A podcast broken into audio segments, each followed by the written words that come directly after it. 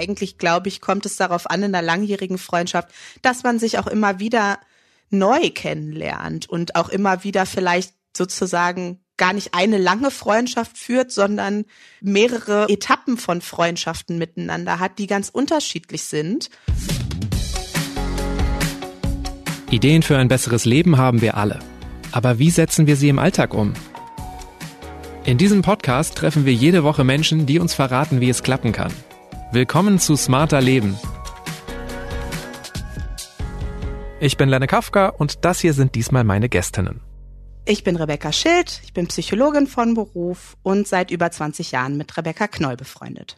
Ich bin Rebecca Knoll, ich bin Romanautorin, schreibe historische Romane unter meinem Pseudonym Rebecca Eder und belletristische Romane und auch ein Sachbuch mit Rebecca Schild über das Thema Freundschaften. Als Kind war für mich nachmittags nie die Frage, ob ich verabredet bin, sondern mit wem. Dann als Student gehörten bei mir immerhin noch viele Abende in der Woche meinen Freunden und gefühlt hatte ich ja auch so viele wie noch nie zuvor. Also die alten, die neuen und dann noch die ganzen Bekannten. Ja, und in jeder neuen Lebensphase bin ich seitdem weiteren Menschen begegnet, die mir wirklich wichtig geworden sind. Und vermutlich hört das auch nie auf.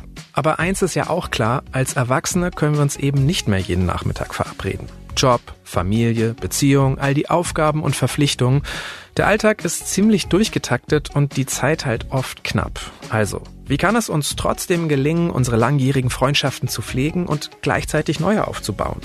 Worauf kommt es überhaupt an, damit echte Freundschaften entstehen? Und wie beenden wir sie, falls sie uns nicht mehr gut tun?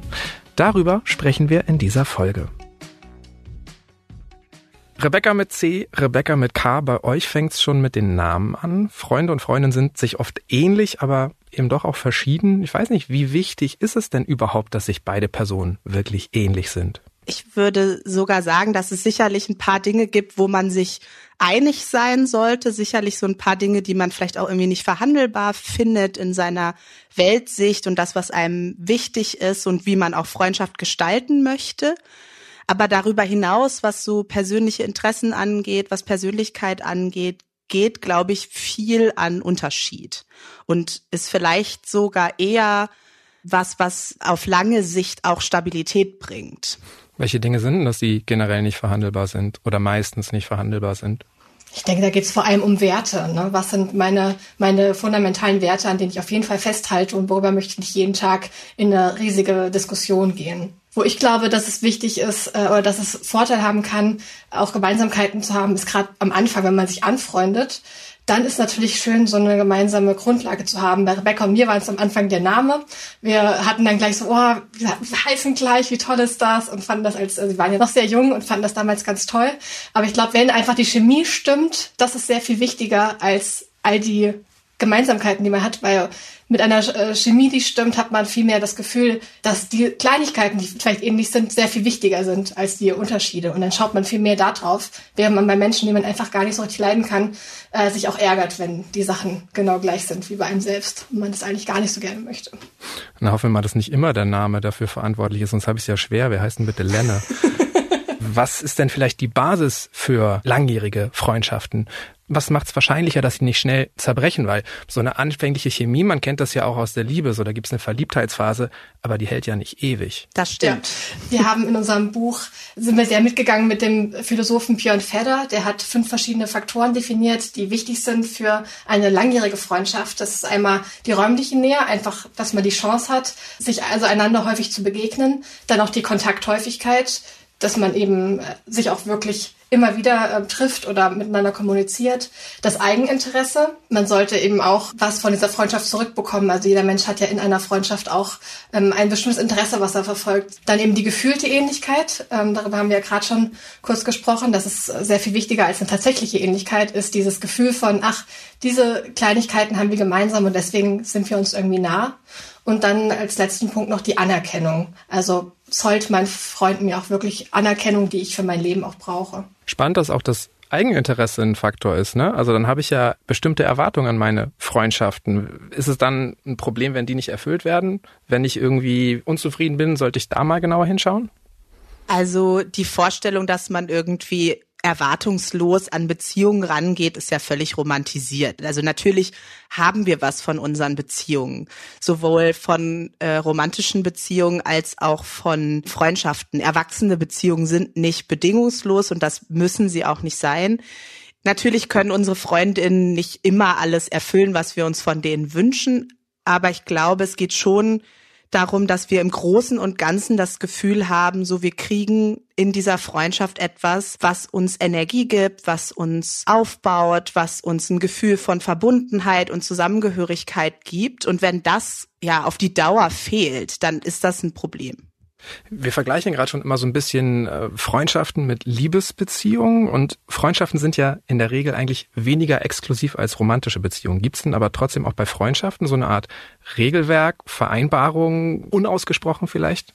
Dadurch, dass wir erstmal eine andere Erwartung haben an Freundschaften als viele Leute an ihre romantische Partnerschaft, also die Exklusivität, hat man in der Freundschaft ja auch eine viel größere Freiheit oft, sich Bedürfnisse irgendwo anders zu befriedigen, in einer anderen Freundschaft irgendwie, dass man sagt, okay, mit dieser Freundin kann ich total gut reden und mit der habe ich total viel Spaß. Also da sind wir viel realistischer eigentlich was unsere Bedürfnisbefriedigung angeht, dass das nämlich nicht nur eine einzige Person kann und wir uns selbst und auch unseren Freundinnen die Freiheit geben, eben auch unterschiedliche Beziehungen je nach Wünschen und Bedürfnissen zu gestalten. Ich habe auch das Gefühl, wenn das Regelwerk so starr ist oder immer mehr wird, dass das auch ein Problem darstellen kann und dass man daran auch sieht, dass diese Freundschaft vielleicht ein bisschen problematisch wird. Also wenn man denkt, okay, ich habe mich bei dieser Freundin jetzt irgendwie schon seit zwei Tagen nicht gemeldet, jetzt äh, gibt's bestimmt Ärger oder ach, jetzt habe ich ihr dieses Geheimnis gar nicht anvertraut, aber wir erzählen uns doch alles.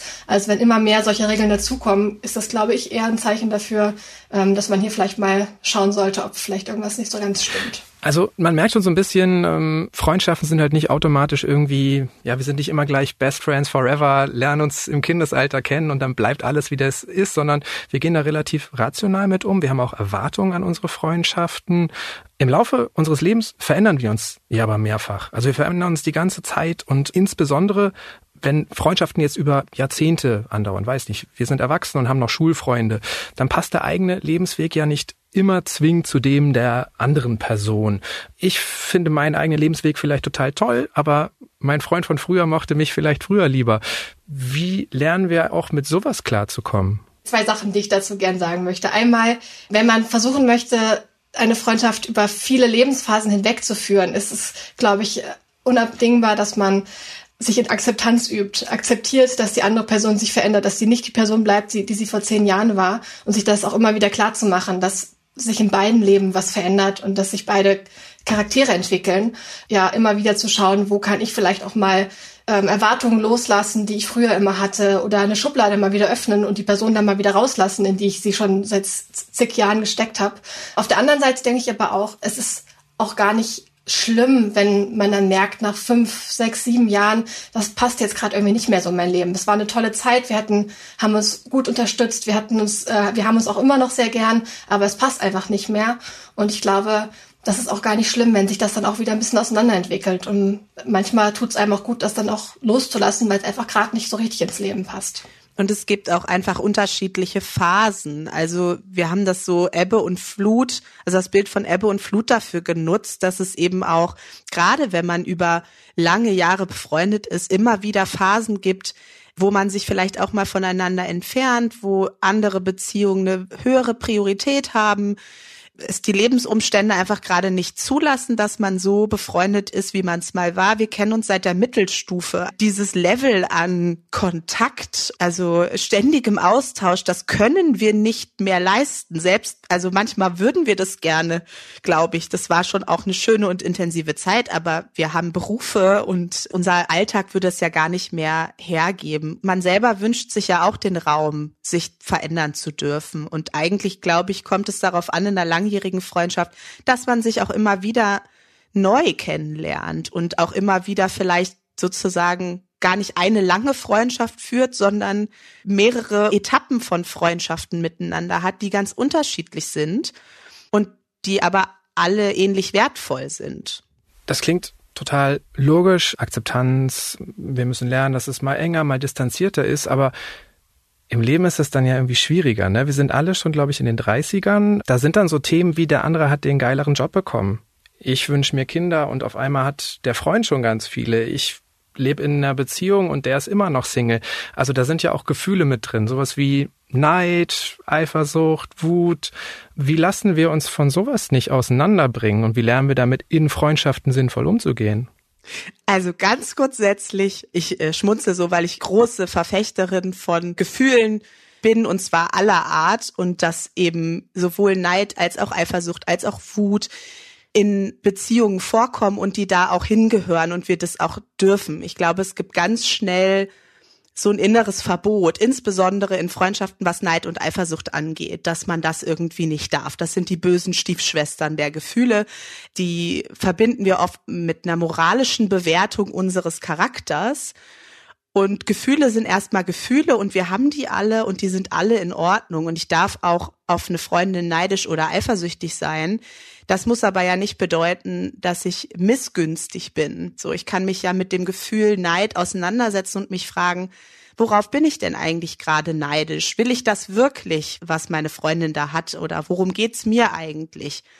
Und ich habe dadurch auch immer wieder feststellen können, so das Leben, was meine Freundinnen führen, da würde ich gar nicht mit tauschen wollen. Also ich finde das toll für die. Ich glaube, dass denen das damit gut geht und ich freue mich, das mitzubekommen aber es ist nicht genau das, was ich will. Und trotzdem gab es Momente der Eifersucht. Das ist aber erstmal ja, wenn man da nicht so eine große Bewertung drauflegt, dürfen die auch wieder gehen, diese Gefühle. Und das muss gar nicht die Freundschaft negativ beeinflussen. Aber ihr seid jetzt ja seit mehr als 20 Jahren befreundet. Habt ihr das immer mit dem Neid und so super hinbekommen? Weil ihr habt ja auch schon mal monatelang nicht miteinander geredet. Das stimmt, wobei Neid da, glaube ich, gar nicht so eine Rolle gespielt hat, aber. Ein anderes Gefühl?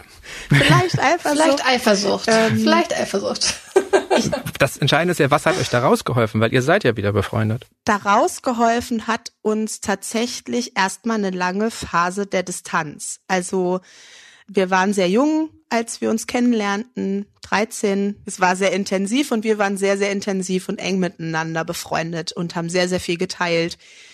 Und es hatte dann eine symbiotische Ebene bekommen, die für eine lange Zeit irgendwie auch gut war und sicherlich uns durch ganz große Schwierigkeiten auch irgendwie geholfen hat in diesem Elend der Pubertät. Und es brauchte dann aber tatsächlich auch irgendwie die Distanz und eine Zeit, in der wir uns dann im Studium jeweils auch für uns irgendwie nochmal ganz neu entfalten konnten und uns auch nochmal entdecken konnten als Rebecca und nicht als Rebecca und Rebecca, was wir in der Mittelstufe und in der Oberstufe gewesen sind.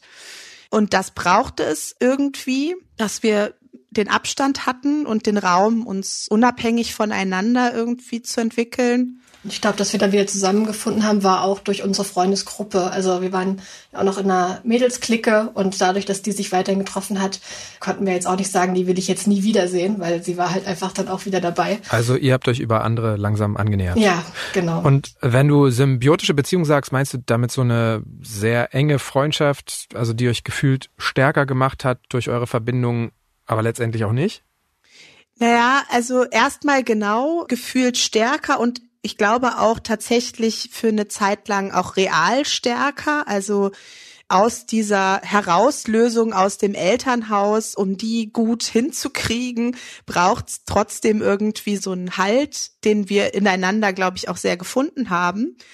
Aber um diese Nähe aufrechtzuerhalten, mussten wir beide irgendwie Sachen auch ausblenden und Konflikte vermeiden, weil so nah, also der Mensch will auch unabhängig sein und ähm, in der Nähe, die wir miteinander aufgebaut haben und auch mit dem, wie andere uns dadurch von außen gesehen haben, ging das irgendwann nicht mehr. Da haben wir in dem Alter zumindest keinen anderen Ausweg gesehen, als uns richtig zu verkrachen und dann auch eine Zeit lang nicht miteinander zu reden. Heute würde das anders laufen. Heute hätten wir, glaube ich, ganz anders die Kompetenzen auch, um das zu klären, ohne dass es dann jahrelang erstmal Distanz gibt.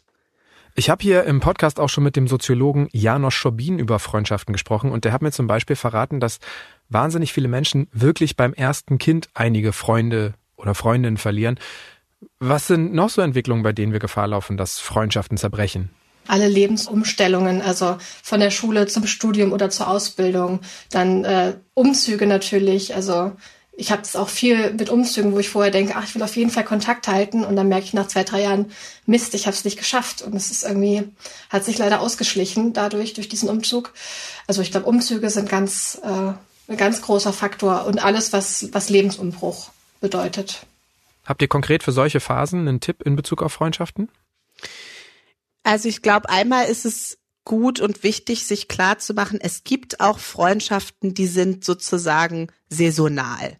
Also die sind für eine bestimmte Lebensphase gut und richtig und haben aber auch einen gewissen Zweckgemeinschaftscharakter und das ist überhaupt nicht abwertend gemeint. Aber ich hatte im Studium Freunde und die waren für das Studium genau richtig und das war auch gut und wir hatten eine gute Zeit und es hat es aber nicht darüber hinaus in die nächste Lebensphase geschafft. Also ich finde, das bedeutet nicht, dass die Freundschaft gescheitert ist oder dass die irgendwie nicht wertvoll war. Das kann einfach bedeuten, dass das eine saisonale Freundschaft gewesen ist und nicht alle Freundschaften müssen uns sozusagen unser ganzes Leben begleiten. Ich glaube, das ist auch eine Illusion und das hat auch so was, ja, dann war es irgendwie wohl doch keine echte Freundschaft doch kann ja genauso gut echt gewesen sein, aber irgendwie für diese Lebensphase passend, für eine andere dann nicht mehr. Auf jeden Fall. Aber was natürlich auch trotzdem wichtig ist, gerade auch jetzt bei so einem Thema ähm, das erste Kind oder so, dass ja, glaube ich, auch vielen Menschen so geht, dass sie dann irgendwann merken, ach Mist, irgendwie ist da gar niemand mehr außerhalb der Familie. Irgendwie habe ich gar kein Auffangnetz mehr, wenn jetzt irgendwas ist und ich bin da relativ alleine, wenn ich jetzt von der Partnerschaft oder der Familie äh, mal absehe. Und da ist es dann natürlich trotzdem wichtig zu gucken, entweder Entweder brauche ich vielleicht neue Freunde, die gleichen Lebensumstände haben wie ich selber, oder kann ich nicht versuchen, äh, mir irgendwo ein bisschen Zeit freizuschaufeln, um alte Freundschaften weiterhin zu pflegen. Das ist natürlich gerade in so einem Fall unglaublich wichtig, dass man da nicht sein komplettes soziales Netz einfach äh, weglässt und sich sagt, okay, das war jetzt halt saisonal, jetzt ist nur noch Familie angesagt. Aber es ist ja wirklich sehr häufig so, dass Freundschaften einfach einschlafen. Also irgendwann ist dann die Luft raus, es ist nur noch so ein Schwelgen in Erinnerungen, aber es gibt keine wirklich neuen Erlebnisse mehr. Brauchen wir denn wirklich beides oder kann das vielleicht auch auf Dauer funktionieren, wenn man sich einfach vor allem vergegenwärtigt, was man ja aneinander hatte, eher so eine vergangenheitsbezogene Freundschaft pflegt? Ich glaube, das hat einen Wert, aber ich habe das so für mich erlebt, dass je weiter man dann von der ursprünglichen Zeit, in der man Sachen zusammen erlebt hat, weggeht, also zeitlich, desto weniger tragend ist es irgendwann. Und mir reicht es dann vielleicht mit Mitte 30 jetzt auch nicht mehr nur noch darüber zu reden, was in der Mittelstufe Lustiges passiert ist. So, das kann ich ab und zu mal machen und dann habe ich einen schönen Abend, aber das trägt nicht über einen längeren Zeitraum. Und ich glaube, es ist wichtig, sich klar zu machen, so einfach wie es in der Schule war, wird's halt nicht mehr. Also in der Schule hat man sich jeden Tag gesehen und hat die gleichen Erfahrungen geteilt und man hatte immer sozusagen was zu reden. Und je älter wir werden, desto mehr Alltag und Verpflichtungen irgendwie auf uns zukommen, desto mehr muss man sich auch aktiv dafür entscheiden, Dinge zu machen und die Freundschaft zu priorisieren. Viele Menschen tun das mit Partnerschaften. Also dann ist irgendwie klar, daran muss man arbeiten und da muss man irgendwie gucken, dass die Kommunikation stimmt und dass man sich Zeit nimmt. Aber Freundschaften sind genauso Beziehungen, die auch gepflegt werden müssen. Und wir können nicht erwarten, dass unsere Freundschaften sich einfach die ganze Zeit mit uns mit anpassen und wachsen und man aber nichts da reingeben muss. Die Menschen wissen nicht, was man sich wünscht, die Menschen wissen nicht, was man braucht. Auch gute Freunde oft nicht. Und man muss das sagen, sonst wissen die das nicht. Wie ist denn das? Also wir haben jetzt schon ganz viel gesagt, Distanz kann ein Problem werden für Freundschaften. Kinder können ein Problem werden für Erwachsenenfreundschaften. Dann sind ja gerade diese neuen Erfahrungen halt immer schwieriger. Welche Alternativen haben wir vielleicht an Freundschaften zu arbeiten, sie zu pflegen, auch wenn wir jetzt nicht jeden Freitag den Kneipenabend machen können oder irgendwie ein Wochenende wegfahren. Ja, wir haben auf jeden Fall die Erfahrung gemacht, dass Rituale total hilfreich sind. Also schon so ein Weihnachtsritual hilft schon voll, dass man sich nicht plötzlich sind drei, vier Jahre vergangen, sondern wenigstens ist das einmal im Jahr. Zum Beispiel während der ähm, Pandemie, als man sich gar nicht sehen durfte, hatten wir so ein Ritual, wo Rebecca dann immer auf dem Heimweg von der Arbeit bei mir in der Einfahrt stand und wir haben so auf, auf Distanz Kaffee getrunken. Also und solche kleinen, das war ja nur eine halbe Stunde oder so. Ähm, und das haben wir dann auch versucht, alle, einmal die Woche oder alle zwei Wochen mal zu machen. So kleine Rituale helfen ungemein. Also es ist nicht unmöglich, äh, Freundschaften auf die Distanz zu pflegen, auch über mehrere Jahre. Gleichzeitig ist es doch aber so, dass wir in jeder neuen Lebensphase auch neue Menschen treffen und oft passen die dann viel besser zu unserem aktuellen Alltag oder auch zu unserer ja, Lebenswelt, zu unseren neuen Werten, die wir vielleicht im Laufe des Lebens entwickelt haben. Wie werden denn daraus eigentlich dann auch echte Freundschaften? Haben wir als Erwachsene noch die gleiche Offenheit wie als Kinder, uns wirklich auf neue Menschen so einzulassen? Also das ist natürlich sehr, sehr individuell, glaube ich, wie offen man, man noch ist. Ich habe so die Erfahrung gemacht, dass es ja auch sehr schön sein kann, jemandem als die aktuelle Version seiner selbst zu begegnen, ohne so viel gemeinsame Geschichte. Also, weil gemeinsame Geschichte ja auch immer dazu beiträgt, dass irgendwie Erwartungen noch nicht geupdatet wurden oder dass die Menschen dich auf eine bestimmte Art und Weise wahrnehmen und viel davon ist informiert durch die Jahrzehnte und jemandem zu begegnen als die Person, die ich heute bin und diese Person jetzt kennenzulernen, finde ich, kann auch was total Schönes sein. Und das kann dann auch recht schnell zu einer sehr engen Freundschaft werden. Also ich glaube, es kommt sehr darauf an, wie man sich öffnen kann und möchte. Aber ich habe das jetzt erst erlebt mit einer Kollegin, die kenne ich jetzt noch nicht so lange, aber das ist in kurzer Zeit eine enge Freundin geworden, weil wir eben auch eine Arbeitsrealität miteinander teilen, da in der theoretischen Ausrichtung ähnlich äh, orientiert sind und die eine Seite meines Lebens auch versteht, die meine Freundinnen aus der Schulzeit vielleicht nicht verstehen können. Also was es bedeutet, therapeutisch zu arbeiten. Das ist was, das kann ich manchmal versuchen zu erklären, aber so richtig erklären kann ich es nicht. Und dafür ist dann auch eine Freundschaft mit jemandem, der das anders nachvollziehen kann, total schön. Und also die ist jetzt nicht weniger wert, nur weil die kürzer ist. Mhm gegenseitiges Verständnis ist ja auch ein wichtiger Anteil in Freundschaften. Und stimmt überhaupt, ne? Man hat ja auch gerade als Kind und als junger Erwachsener, junger Erwachsener noch Anteile in sich, die man ja auch irgendwann versucht loszuwerden. Ne? Also ich mag nicht alles an mir als 15-Jähriger. Nein, auf keinen Fall. Nein. Das Problem mit diesen neuen Freunden ist ja, wir haben auch nicht auf einmal mehr Platz in unserem Alltag. Und ich weiß zum Beispiel vom Zufriedenheitsforscher Martin Schröder, mehr als fünf enge Freundschaften äh, machen uns gar nicht glücklicher, aber eben auch, weil wir gar nicht so viele Freundschaften gleichzeitig pflegen können.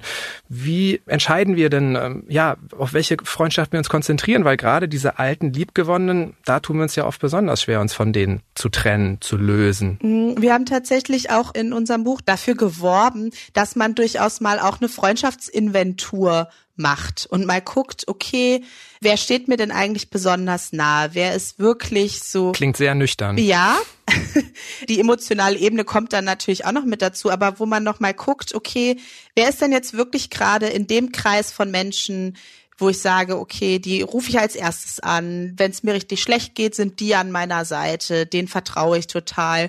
Und dann gibt es ja sicherlich auch noch Menschen, mit denen ich mich gerne ab und zu mal treffe oder mit denen ich mal feiern gehe oder die ich vom Sport kenne, die mir auch nahestehen, aber nicht so besonders nahe. Und das kann sich ja auch verändern. Also man muss sich ja nicht sozusagen einmal entscheiden, diese fünf sind's jetzt und daran dann festhalten, sondern es kann ja auch mal jemand für eine Zeit zumindest ein bisschen mehr Distanz irgendwie zu einem haben und dafür kommt jemand anders. Und ich glaube, dass das halt auch dynamisch ist und wir uns keinen Gefallen damit tun, wenn wir einmal sozusagen eine Entscheidung getroffen haben und daran festhalten wollen, auch bei Freundschaften nicht. Und es darf sich verändern und es dürfen Zeiten der Nähe da sein und Zeiten der Distanz da sein. Und das regelt das Leben auch ein bisschen. Ne? Also wir müssen ja nicht alles die ganze Zeit bewusst entscheiden. Gott sei Dank. Tatsächlich ist diese Frage, aber wann beendet man eine Freundschaft und wie beendet man eine Freundschaft, wirklich eine, die anscheinend viele Leute bewegt, weil das tatsächlich häufig schon an mich herangetragen wurde als Thema. Ich weiß nicht, was würdet ihr denn sagen, wann muss man denn eine Freundschaft beenden? Auf jeden Fall, wenn man sich damit nicht mehr wohlfühlt, wenn man merkt, eigentlich müssten wir mal wieder telefonieren, aber ich habe überhaupt keine Lust. Oder man geht aus einem Treffen raus und hat irgendwie so ein bisschen ein komisches Bauchgefühl und ist irgendwie unzufrieden oder hat auch gar keine Lust auf das nächste Treffen. Also wenn man wirklich die ganze Zeit merkt, mir geht's gar nicht so richtig gut damit und äh, ich zwinge mich dazu, weil ich denke, es ist wichtig, aber im Grunde schadet es mir mittlerweile eigentlich nur noch. Es wird ja tatsächlich auch echt immer häufiger von toxischen Freundschaften gesprochen. Was macht denn eigentlich eine Freundschaft toxisch? Und ist es so sinnvoll, immer gleich davon zu reden? Nein, das ist ein total krasses Wort eigentlich, wenn man sich das mal bewusst macht. Also eine giftige Freundschaft, eine Freundschaft, die Gift für mich ist. Das gibt es ja vielleicht schon, aber nicht jeder Konflikt oder nicht jede Spannung ist automatisch toxisch und vor allem ist es nicht automatisch ein Muster. Ich glaube, es geht sehr darum, was sind so die Muster, die sich immer wieder, wo ich immer wieder merke, okay, das sind immer wieder Themen, die auftreten, immer wieder Konflikte, die da sind und also wenn es auch um so eine Art Vorsatz geht oder nicht mal unbedingt das oder wenn es einfach im Zusammenleben miteinander sich so eine Dynamik entwickelt, die immer wiederkehrt. Genau, also da haben wir auch ganz klar so die Haltung, nicht Menschen sind toxisch, aber Dynamiken können es schon sein. Aber zu Dynamiken tragen auch immer beide Parteien bei und das kann sich auch verändern. Es ist etwas, was dynamisch ist und schon, wo die schon die Möglichkeit ist, auch zu sagen, okay, da muss man mal aktiv dran arbeiten, den Konflikt müssen wir mal klären. Und natürlich braucht es dann auch die Bereitschaft von beiden Seiten. Und wenn ich dann merke, okay, ich komme damit gar nicht weiter, es lässt sich nicht klären, es kann nicht in Kontakt gebracht werden. Und es ist etwas, was immer wieder passiert.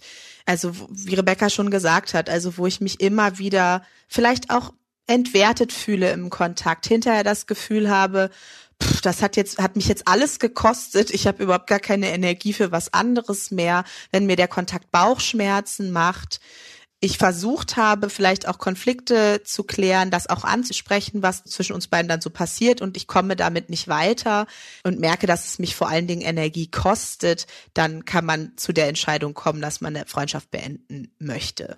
Also, wenn man denkt, man ist in einer toxischen Freundschaft, hilft es schon mal, sich klar zu machen, dass man auch ein Teil davon ist und nicht jeder Streit ist unbedingt toxisches Verhalten. Ist Streit nicht auch ganz normal in Freundschaften? Also können sie dadurch nicht sogar bereichert werden? In Liebesbeziehungen ist es ja auch so. Unbedingt. Ich würde sogar sagen, dass eine Freundschaft, in der man sich nicht streiten kann, viel eher toxisch sein kann als eine Freundschaft, in der ab und zu mal irgendwie in Anführungsstrichen die Fetzen fliegen. Ne? Solange man auf einer gewissen Ebene wohlwollend und respektvoll miteinander ist, kann man sich auch mal ordentlich streiten und ich glaube, dass es auch wichtig ist. Und wahrscheinlich könnte die ein oder andere Dynamik dadurch auch aufgelöst werden. Und tendenziell ist ja ein guter Streit auch etwas, was zusammenbringt. Also wo man auch irgendwie, man reibt sich miteinander und wenn man ja, wenn er gut verläuft, er gut ne? Verläuft, also ja. wenn er sinnvoll geführt wird. Ja, aber Streit zu vermeiden und Konflikte zu vermeiden ist an sich auf jeden Fall nicht unbedingt eine sinnvollere Lösung, wie Rebecca und ich durchaus auch schon persönlich erfahren durften in unserer Freundschaft. Also, Freundschaften sollten wir dann eventuell beenden, wenn sie uns nicht mehr gut tun, aber es lohnt sich vorher nochmal in die Auseinandersetzung zu gehen, zu schauen, ob man dran arbeiten kann. Wenn wir dann zu dem Schluss kommen, nee, es passt nicht mehr, wie beenden wir sie denn dann? wir würden auf jeden Fall dafür plädieren, wenn irgendwie möglich, ein Trennungsgespräch zu führen. Was uns beiden total hilft, ist, wenn man erstmal seine Wut irgendwie ähm, kanalisiert und einen Brief schreibt, den man auf jeden Fall nicht abschickt, sondern wirklich mal alles reinschreibt, was einen ärgert, was einen verletzt hat, weswegen man eigentlich überhaupt nicht mehr möchte. Also wirklich alles aufschreiben, was man so mit sich herumgetragen hat, vielleicht auch über Monate oder Jahre, das dann mal ein paar Tage liegen lassen und dann nochmal überlegen, möchte ich daraus vielleicht einen sachlicheren Brief schreiben oder schreibe ich mir einfach nochmal ein paar sachlichere Infos äh, oder Stichpunkte zusammen und gehe dann in das, äh, in das Gespräch. Also natürlich kann man auch, es machen ja auch, glaube ich, sehr viele Menschen, dass man einfach den Kontakt abbricht. Stimmt, oder, Ghosting gibt's ähm, in Freundschaften sich immer weiter zurückziehen, auch. genau. Ghosting oder oder dieses äh, also sich immer weiter halt aus dieser Freundschaft zurückziehen, je nachdem wie eng das war, ist das vielleicht auch äh, möglich. Also Ghosting ähm, davon würden wir auf jeden Fall auch abraten. Aber das Herausschleichen kann ja auch eine gute Möglichkeit sein. Aber wenn es so eng war, dass ähm, das einfach keine Option ist, weil die andere sagt, hier, was ist denn los? Wir haben uns schon zwei Wochen nicht gesprochen, irgendwas ist doch komisch, kann es auf jeden Fall total gut tun für beide Parteien, sich mal hinzusetzen und ähm, ein Trennungsgespräch zu führen. Wirklich, wie man es auch in der Freundschaft machen würde. In der Liebesbeziehung. Äh, in der Liebesbeziehung mhm. wollte ich sagen, genau. So wie man es in der Liebesbeziehung machen würde, ähm, so wie es in den letzten Monaten für mich war, geht es einfach gerade nicht mehr. Ich glaube, auch in der Liebesbeziehung ist das was, was viele Menschen noch lernen müssen. Aber auch da ist es definitiv hilfreich, ne? weil man dann weiß, woran es lag. Man kann im Idealfall daran arbeiten, was wir sich mitnehmen. Ich habe jetzt in der Vorbereitung auch noch mal überlegt, so was eigentlich mit meinen Freundschaften, so was mit den Freunden von früher. Da sind wirklich einige Menschen nicht mehr da, wo ich aber jetzt gar nicht wüsste, was zwischen uns steht oder stand, sondern es hat sich einfach irgendwie verlaufen. Also genau, man ist in eine andere Stadt gezogen. Da dachte ich irgendwie so, ja, eigentlich steht ja auch nichts im Weg, außer vielleicht Zeit und der Alltag. Aber das wieder zu reaktivieren, ähm, habt ihr auch einen Tipp dafür, wie man vielleicht eingeschlafene Freundschaften auch nochmal neu starten kann? Also einfach machen, würde ich sagen. Also wenn einem das auffällt und man merkt, ich hätte eigentlich gerne den Kontakt wieder. Also das glaube ich schon wichtig, dass man sich nochmal überlegt, so kann ich das und will ich das priorisieren in meinen Freundschaften? Wir hatten ja schon vorher drüber gesprochen, so wir haben auch nur begrenzt Kapazität. Und dann kann man das ja aber tun. Also, dass man der Person eine Nachricht schreibt und sagt, hey, mir ist das aufgefallen, dass wir irgendwie auseinandergedriftet sind. Und ich habe so gemerkt, war gar nicht so von mir beabsichtigt, war auch keine bewusste Entscheidung und ich hätte es eigentlich gerne anders. Wie siehst du das? So. Also geht es eigentlich nur darum, wieder so ein bisschen die eigene Hemmung zu überwinden. Ja, und es geht in Freundschaften immer wieder einfach darum, auch sich verletzlich zu zeigen und ein Risiko einzugehen. Also natürlich gibt's das Risiko dann, dass die andere Person sagt, hä, nee, also ich, für mich ist das voll gut, dass du nicht mehr in meinem Leben bist. Und das wäre sicherlich auch kränkend und verletzend, aber so wie das eben in Partnerschaften auch ist. Also für eine enge Freundschaft, für eine Freundschaft, in der wir uns authentisch begegnen können und die auch trägt, braucht es eine Verletzlichkeit und braucht es auch ein hey, das würde ich mir wünschen oder das hat mich verletzt und das macht mich traurig, wenn wir uns gar nicht mehr sehen und es hat mich traurig gemacht, dass du einen neuen Partner hast und seitdem kaum noch Zeit für mich und sich mit diesen Verletzlichkeiten und Wünschen und Bedürfnissen eben zu zeigen, ist entscheidend wichtig für eine gute Freundschaft. Aber es muss ja auch nicht immer unglaublich eng sein. Also wenn man seine drei, vier, fünf richtig engen Leute hat, auch Freundschaften, die so ein bisschen lockerer sind, die vielleicht nur alle paar Monate einem gut tun. Also man, wenn man sich alle paar Monate trifft oder mal telefoniert, das kann ja auch wahnsinnig wertvoll sein. Man muss ja nicht gleich versuchen, den Alltag die ganze Zeit zusammen zu verbringen. Also auch diese lockeren Freundschaften, die so ein bisschen längere Intervalle dazwischen haben, sind ja auch total wertvoll. Mhm. Und ich würde vielleicht noch für die eine oder andere Männerfreundschaft ergänzen, äh, mehr Ehrlichkeit, mehr Offenheit und vielleicht einfach ein bisschen mehr Gefühl. Weil ich glaube, das Wort Verletzlichkeit, das ist für viele noch eine große Hürde. Mhm, absolut. Wir schreiben natürlich aus der Perspektive von Frauen und Frauenfreundschaften vor allen Dingen, haben aber auch durchaus über Männerfreundschaften und unsere Freundschaften mit Männern gesprochen. Und ich habe so den Eindruck dann oft gehabt, dass meine männlichen Freunde dann schon sehr schätzen, dass sie mit mir offen reden können und es aber häufig dann in den Männerfreundschaften, also untereinander, eher so der Fokus liegt auf gemeinsame Erfahrungen und gemeinsame Erlebnisse. Und wir hatten so eigentlich das Gefühl, dass es gar nicht schlecht wäre, wenn Frauen untereinander öfter mal was machen und nicht so viel quatschen und vielleicht einfach wirklich mal eine Aktivität zusammen machen und dass Männer vielleicht sich dann doch auch eher mal zum Reden treffen. Also die Balance wäre eigentlich gar nicht schlecht. Und noch mehr Anregungen geben Rebecca Schild und Rebecca Knoll in ihrem Buch Freunde fürs Leben, warum Freundschaften echte Nähe brauchen und wann es Zeit ist, loszulassen. Auch in ihrem Podcast Platonisch Nackt sprechen sie immer wieder über dieses Thema. Und was die Forschung über Freundschaften weiß, erklärt der Soziologe Janusz Schobin in einer weiteren Smarter Leben Folge. Alle Links stehen wie immer in den Show Notes dieser Episode. Über Feedback freue ich mich jederzeit. Einfach eine Mail schreiben an smarterleben.spiegel.de oder auch als Text- oder Sprachnachricht per WhatsApp an die 0151 728 29182. Die nächste Episode erscheint am kommenden Samstag auf spiegel.de und überall, wo es Podcasts gibt. Dank geht an Marc Glücks, Feline Klinger und Olaf Häuser für die Unterstützung bei dieser Folge. Und das war's für heute. Tschüss, bis zum nächsten Mal.